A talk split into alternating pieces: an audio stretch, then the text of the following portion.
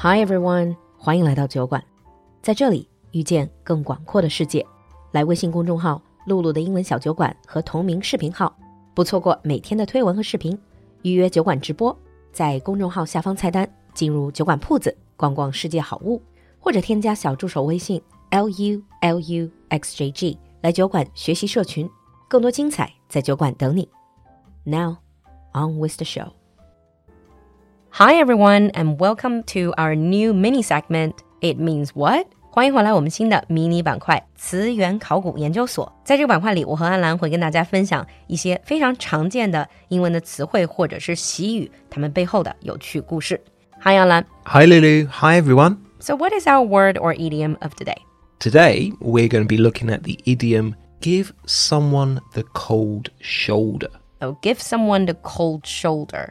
I know this one. It means someone is giving you sort of like a hostile attitude, uh, treating you with hostility. Yeah, but it's not kind of like hostile as in shouting at you. It's more about ignoring someone. 就是冷落你的那个感觉。 Yeah, so you ignore them, you don't acknowledge them, you don't welcome them, you give them the cold shoulder.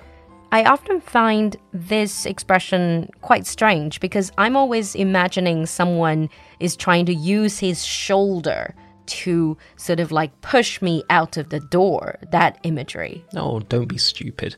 It's nothing to do with a person's shoulder.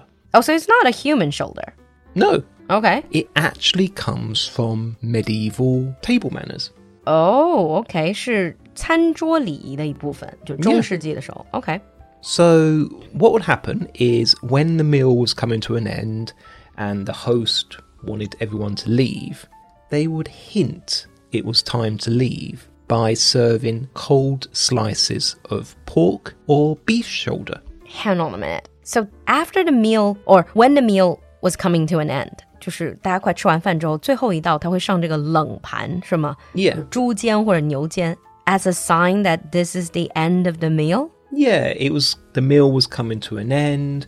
It's like, oh, okay, you know, here are a few last snacks. Now, please, can you leave? they were snacking on pork Yeah, shoulders. Exactly.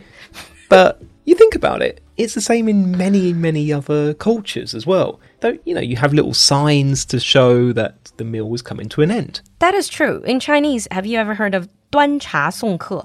Yeah. So they would serve you tea. However, the host will not actually drink it. But if they pick it up, Yeah. if they pick up the cup and start to drink it up, Yeah. that means you have to go. Yeah. I would say in the UK it's probably serving people coffee, maybe, at the end of a meal. So it's now give someone the cold coffee. No, no. no. But you wouldn't really carry on serving them drinks because that would encourage them to Because they're going to stay. they, they'll stay. But when you say, oh, you know, do you want a coffee? That normally means have the coffee, drink it, Get out. get out. But can you imagine people serve you a plate of cold cuts and cold meat and say, yeah, that's your final snack? well, I can really. You know, I like cold, cold beef shoulders. Really nice, actually. Yeah, but you would imagine it should be like the starter cold dishes. Yeah. But again, it all changes. as- I guess the customs change, and as long as there's a common understanding, I think back then, if everybody understood this Hmm. was the etiquette, like now we understand serving coffee or serving tea is the signal, that's fine. Yeah. So getting back to give someone the cold shoulder. Have you ever been in that situation where you've given someone the cold shoulder? So when we're talking give someone a cold shoulder now, it doesn't have to be table manners, right? It's No, just no, a general social situation. It's general social situation. So if I'm ignoring you, give you a very cold attitude, then I can say I'm giving Alan the cold shoulder. yeah. When people give me the cold shoulder, I'm probably too narcissistic to realize. I'm not even joking. Oh, I'm completely different. In the UK, that's how we show if we're really angry with someone, that we actually give them the cold shoulder. We ignore them. We just don't even acknowledge them. So you're not gonna shout at them. You won't shout at them. You won't even look at them.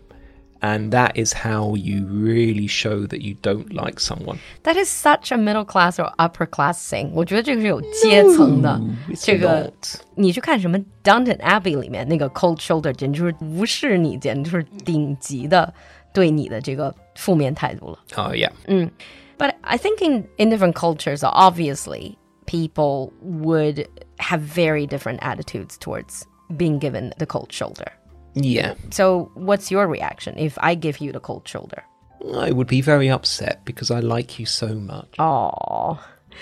All right. So, enough with this nonsense. Let's wrap up here. And today we shared with you the interesting origin story of the expression give someone the cold shoulder. Leave us a comment and let us know have you ever given someone the cold shoulder? And if you've been given the cold shoulder, what's your reaction?